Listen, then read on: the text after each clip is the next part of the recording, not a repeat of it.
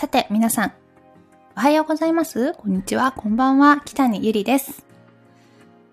さて、昨日に引き続き始まりました、北にゆりのラジオです。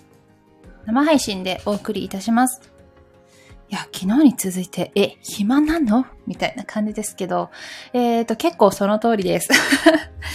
あのね、私、自分のスケジュールなんですけど、お仕事のスケジュールが、前にも話したことあるんですけど、前日に明日のスケジュールがわかるっていうスケジュールを過ごしてて、えっ、ー、と、なんやかんやでなんか3連休みたいになっちゃって、あ、明日も休みですって。あ、ごめん、明日も休み。あ、ごめん、明日も休みだ。みたいな感じが続いちゃ、続いちゃいました。や噛んじゃいましたけれどもね、早速。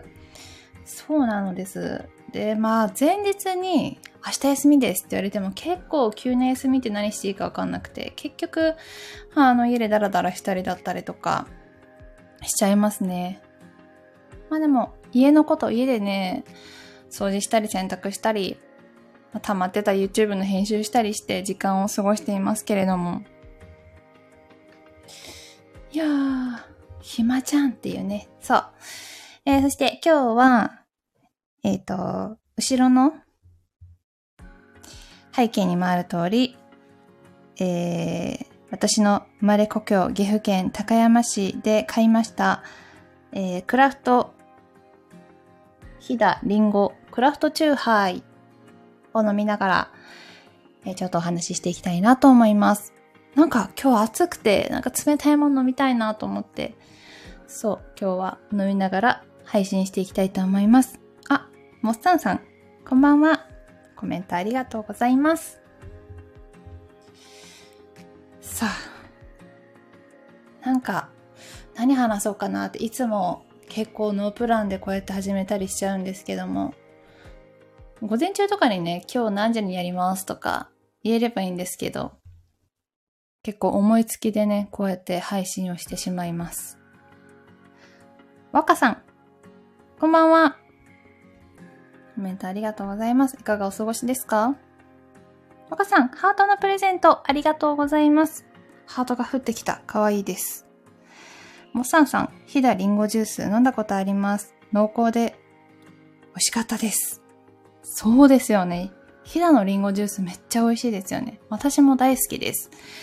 えっとね、高山って朝市がやってるんですけど、その朝市でもリンゴジュースが売ってあって、特にリンゴジュースの中でね、いろんなリンゴ農家さんが集まって作った一個の濃縮したリンゴジュースってもうザリンゴジュースのあのパッケージのねリンゴジュースがあるんですけど、それが本当に濃厚で美味しいんですよ。なんかスーパーとかそういったところに売ってあるまあいわゆるリンゴジュースっていうのって色が結構茶色、薄茶色だったりすると思うんですね。でも、その高山のリンゴジュース、この今、クラフトリンゴチューハイと同じような結構薄い黄金色をしています。いや、本当にね、美味しいんですよね。いや、そのリンゴジュースもいつか帰った時に買ってきて紹介したいな。もっさんさんはどのリンゴジュースを飲んだんだろういろんなね、リンゴジュースあるんですよね、確か。ねリンゴほんと美味しいですね、飛騨のリンゴは。小学校の時にリンゴ農園さんに行って、実際にリンゴを摘ませてもらう経験をさせていただいたりとかして、すごいいい経験になりました。いや、ほんと手塩にかけて育てたフルーツ、なんかその場で食べる美味しさとかも本当ありますよね。フルーツ、フルーツ狩りみたいなのってあんまり行ったことなくて実は。とこの間お仕事でいちご狩りには行ったんですけど、やっぱりあ楽しいなと思ったし、あとこの取ってすぐ食べるっていうのが本当に美味しいなと思いました。いや、かぶどう狩りとかも行ってみたいなって思うんですけど、なんかバスツアーとかあったら行ってみようかな。ねなんか山梨とかもフルーツ美味しいのたくさんありそうですよね。はあ。いや、それにしても今日すごい暑くないですか？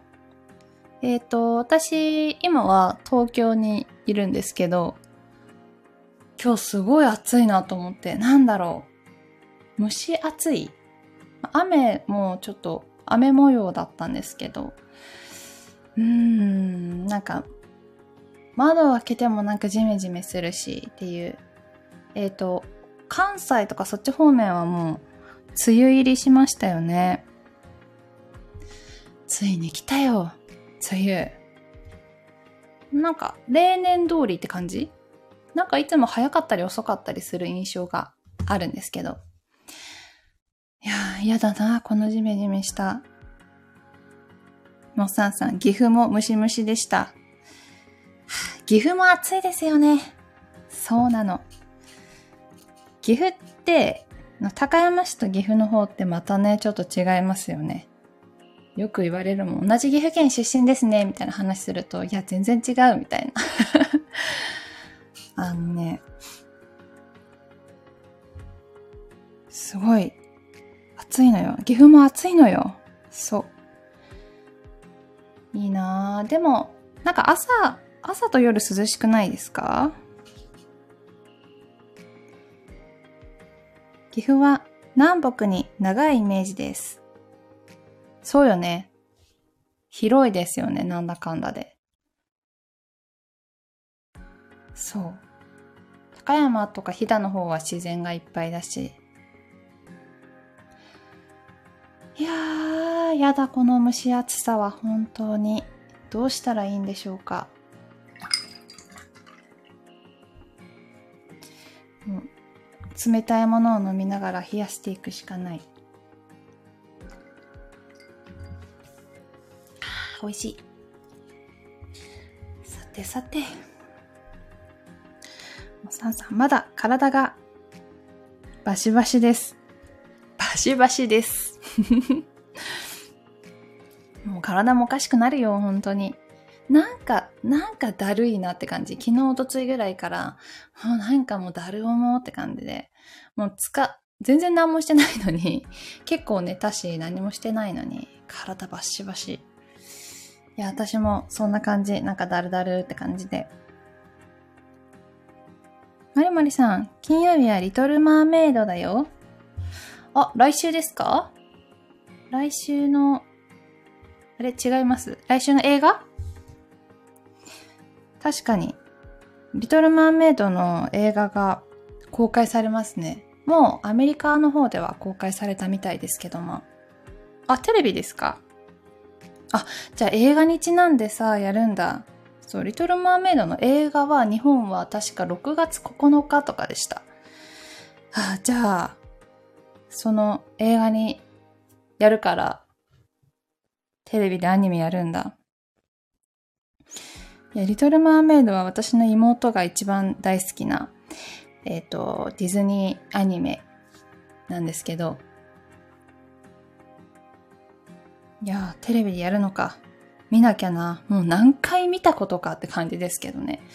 えっ、ー、と、ディズニー本当に大好きで、おばあちゃんがディズニーの全部のね、ビデオ、ビデオね、買ってくれました。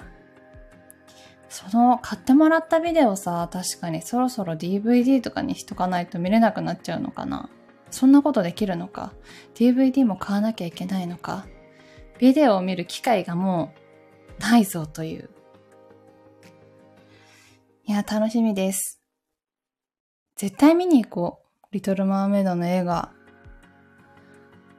なんか、予告編もすごく今テレビでやってますけど、本当に映像も綺麗だし、なんかリトル・マーメイドの実写って、いや、ほんと今だからできる映像技術だろうなっていう風に感じます。井口さん、こんばんは。コメントありがとうございます。さあ、暑苦しい夜ですけれども、えー、聞きに来ていただきありがとうございます。私が一番好きなディズニーアニメというか、ディズニーのキャラクターは、熊野プーさんなんですけど、プーさんもね、実写やってましたよね。あの、大人になった僕とプーみたいな名前のなんだっけ 好きなのに。それも私すごく好きでした。可愛いなと思ったし、うん、プーさん実写版ってどうなるんだろうなって思ってたんですけど、めっちゃ可愛かった。あのー、クリストファー・ロビンが大人になって社会人になって子供もできて、で、大人になるとさ、多分、なんかそういったプーさんとかそういうおとぎ話とかって忘れてしまいがちだと思うんですけども、やっぱり童心に戻ってというか、そういうのって大事だなっていう風に思える映画でした。蒸し暑いですね。ゆういちさん、なぜか。アニメはコナン以外苦手です。コナン以外。コナンだけ？ええー、何？推理系が好きとかではなくてもうコナンのみって感じですか？あの、近代一少年のアニメとかもそういう推理系だけどまたちょっと違うのかな？確かにコナンは面白いよ、そりゃ。昔から見てますよ、私も。あ友達とかと毎週えアニメやった後に友達と喋って、犯人あの人じゃない？みたいな。で、考察とかしてました。そんな昔からね。難しいですよね。結局最後までわかんないもん、犯人。すごい。あの黒い、黒い犯人ね。ゆうちさん、あれは大人のアニメです。大人のアニメです。いや、難しいですよね。確かによく考えたら。めちゃくちゃ昔から見てるけど。アニメね。結構私ね、アニメ見てますよ、最近のもう。えっと、スパイファミリーとかも見てたし、まあ、鬼滅も見てるし、結構ね、いろいろ見てるなと思います、意外と。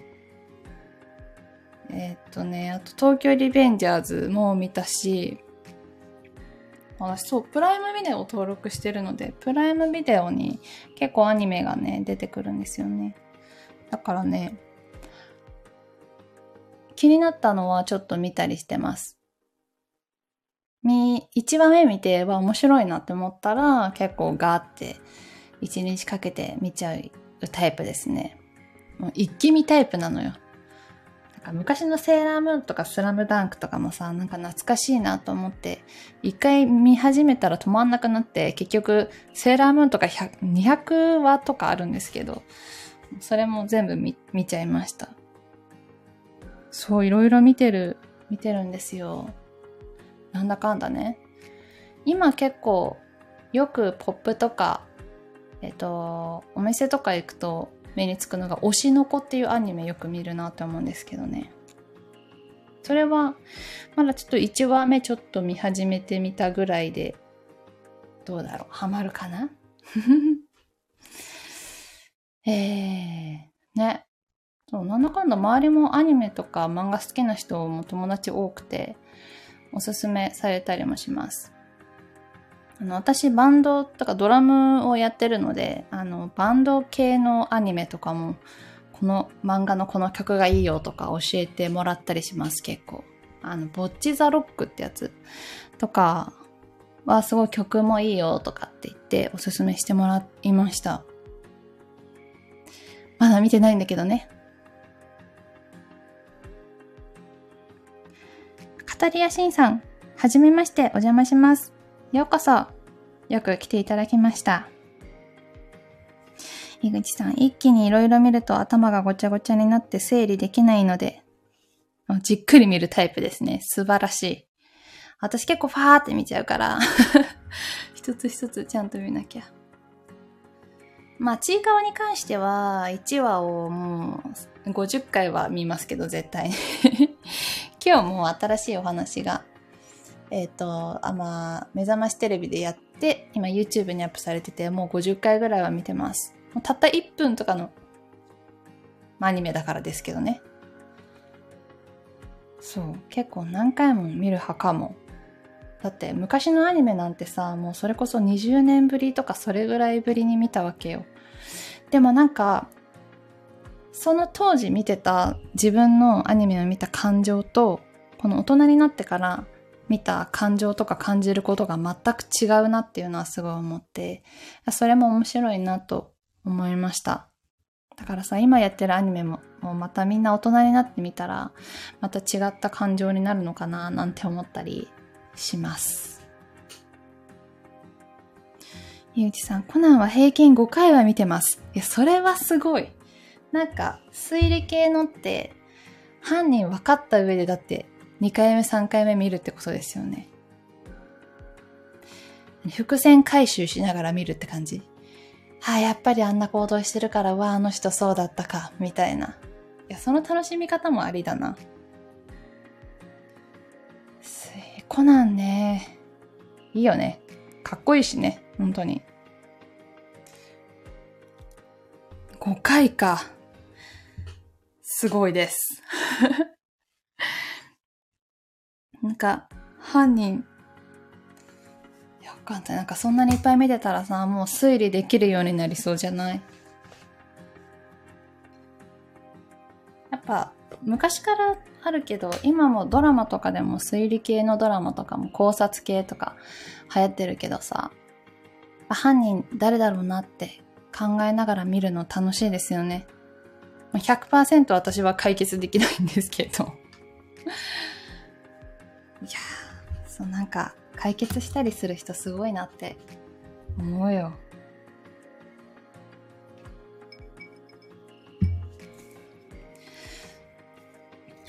あ、暑いなそうね、今日もあと10分ぐらいだけど、なんかトークテーマ考えて話していこうかなと思います。作家はすごいですよね。いや、思います。推理系の作家さんすごいと思う。いや、本当にその事件を起こしたってぐらいすごい 考えられてますよね。いや、すごい。なんか、そういうコナンとか、コナンの事件の、なんだっけな、なんかで、動画で見たんですよ。コナンの事件の、この何？装置とかってたなんかさろうそく溶けていってなんかそこの装置が作動してなんかナイフが突き刺さるみたいな。その装置は本当にうまくいくのかみたいなのを実験してる人とかいましたよ動画で。すごいよね。ちゃんと成功してた確か。いろいろロケなんかにも行くんでしょうね。ですよね。っていろいろな場所。なんかロケハンって言ったらなんかいろんな世界行きたいなだったら。自分が行きたいところのロケハンっていうことで。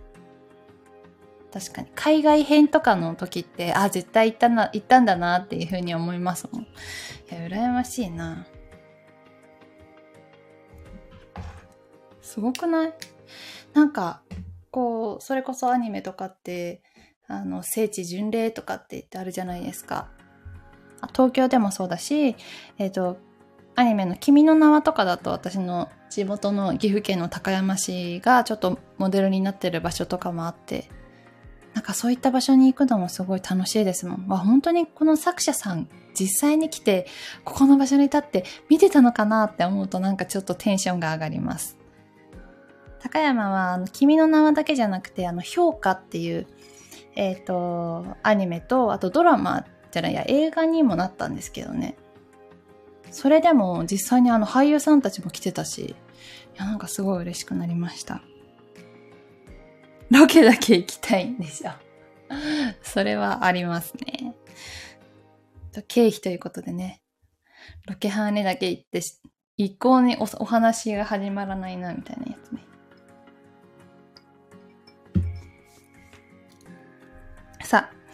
じゃあと10分ですけども、昨日もやったけど、雑談マン、トークテーマに沿って3つぐらいちょっとお話ししていこうかなと思います。では、1つ目のトークテーマに行きたいと思います。説明は、スタートルーレットストップ。青春時代にやっておけばよかったと後悔することは？青春時代に、えー、やっておけばよかったと後悔すること青春時代にやっておけばよかったと後悔することは、私は、えっ、ー、と、留学です。海外に留学に行けばよかったなと思っています。今となっては。本当にだって学生時代とか青春時代に海外に行ってたら学割も効くし、えー、時間も無限にあったし、だから海外旅行じゃないや、海外留学に行っておけばよかったなと思います。そしたら今頃英語もペラペラでさ、映画の司会とかできたりしてたのかなとか思ったりはします。今、今からでもできるでしょって話ではあるんですけど。いや、なかなかやっぱり記憶をする脳がね、あの、低下してきてるなっていうのは感じますもんね。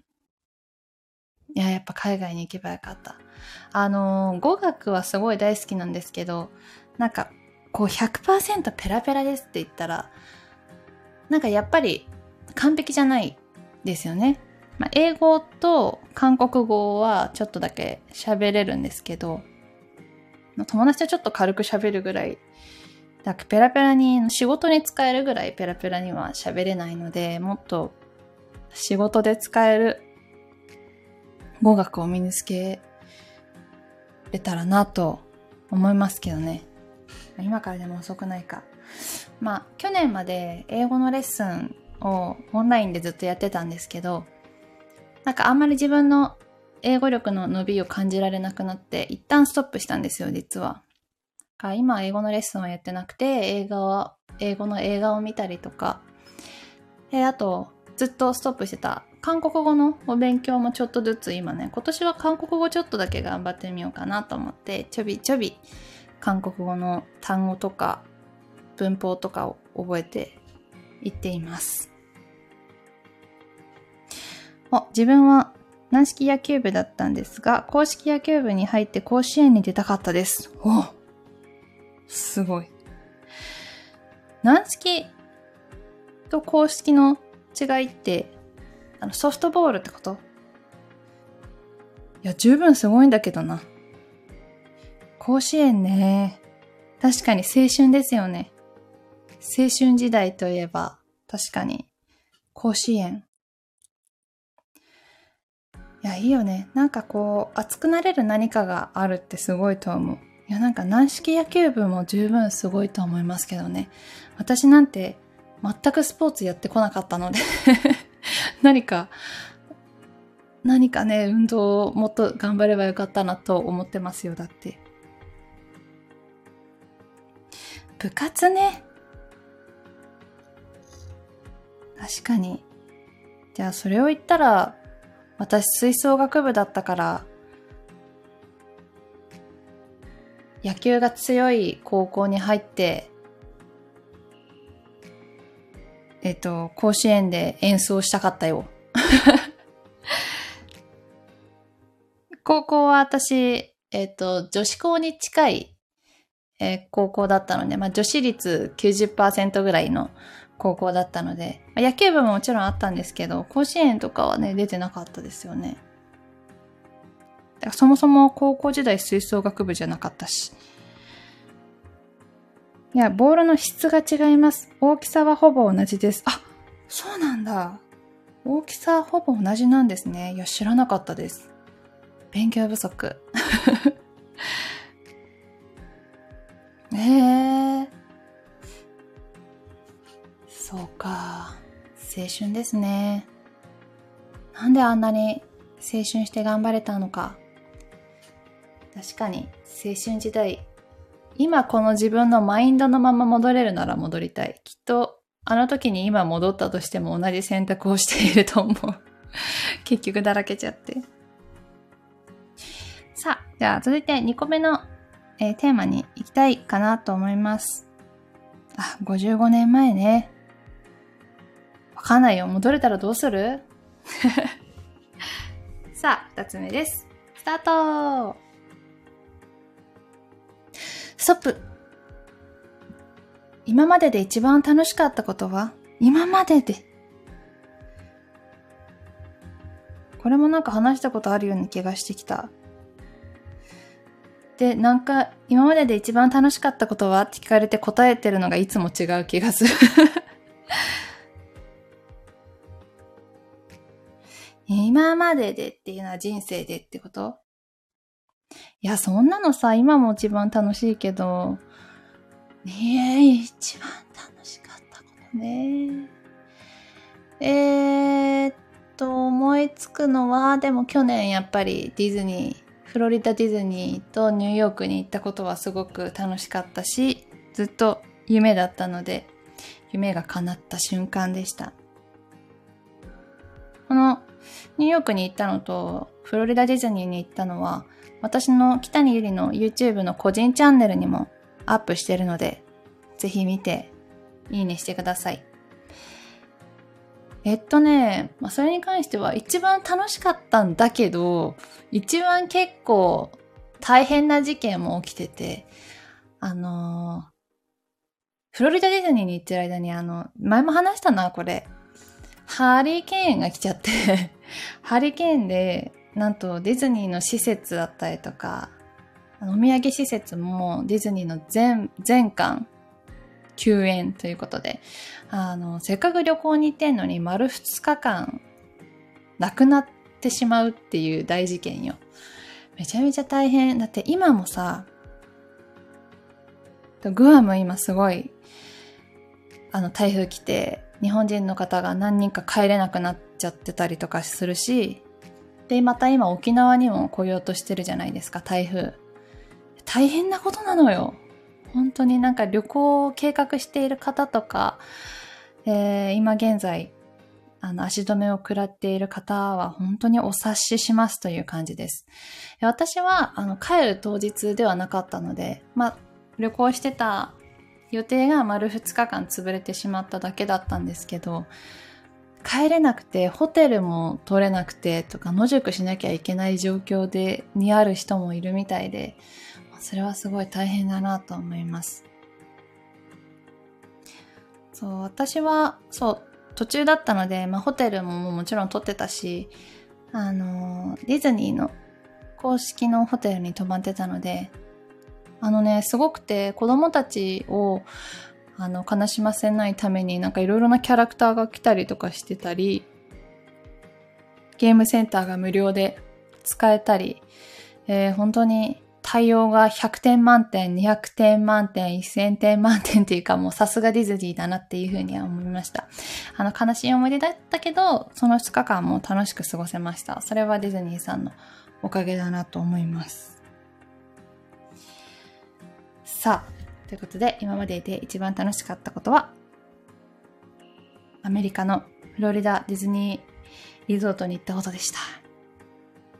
あと1分ですけれども、最後に一つだけトークテーマいきたいと思います。スタートストップ。ほほほ。これさっき、今も話した女子校、男子校、共学？えー、っとね、女子校じゃないけど、そう、さっき言ったみたいに、90%、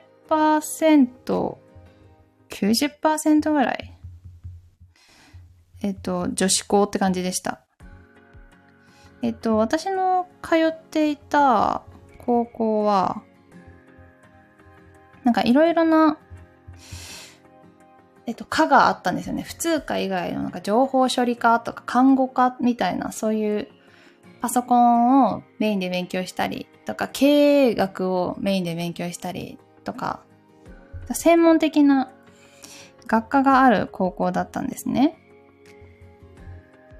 で、私は普通科だったんですけど、普通科は2クラスあったんですが、と全員女子でした。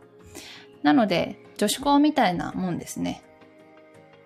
今は私の通っていた高校があの合併しまして、えっと、男子校みたいな農業系の高校とあの合併したので、なんか結構驚愕になってると思う。多分普通科も男子、まあまあいるんじゃないかな。でも、それでも少ないんですよね。なんか不思議。もともとのもともと大昔は女子校だったみたいですけど。そう。あ、自分は男子校で工業系でした。だから楽しい思い出はなかったです。わかる。そうよね。あの、私もそうだから女子だけだったからさ。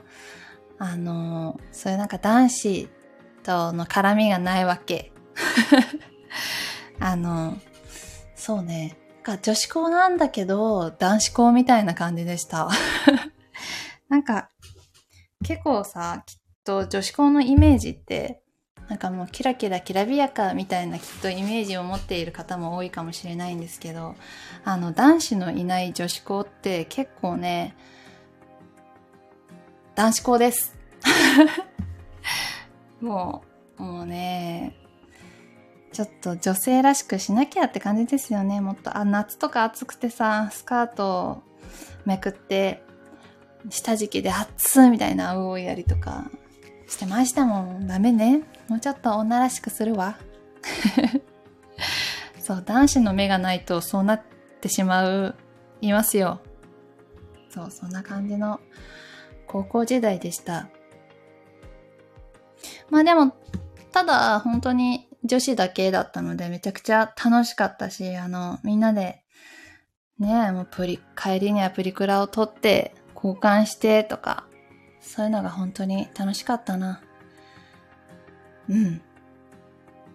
高校時代もすごい楽しかった思い出がたくさんあります。青春時代。大事よね。本当そうですね。お、ということで、あっという間に、えー、10時になりました。30分の生配信でしたが、昨日に引き続き本日も、えー、お聞きいただきましてありがとうございます。そう。なんだかんだで暇じゃんっていう感じですけどね。えぜひ、あの、北にゆりインスタグラムと、えっと、ツイッター、インスタグラムもやっておりますので、ぜひそちらもフォローしていただければなと思います。えそして、毎週土曜日の7時には、北に姉妹、私の実の妹と一緒に YouTube もアップしてますので、そちらもぜひ見て、えー、チャンネル登録といいねをしていただくと大変嬉しく思います。ということで、本日もお話聞いていただきましてありがとうございました。えー、じめじめした日が続きますけれども、皆さんぜひ元気にお過ごしください。ということで、北にゆりでした。またね。バイバーイ。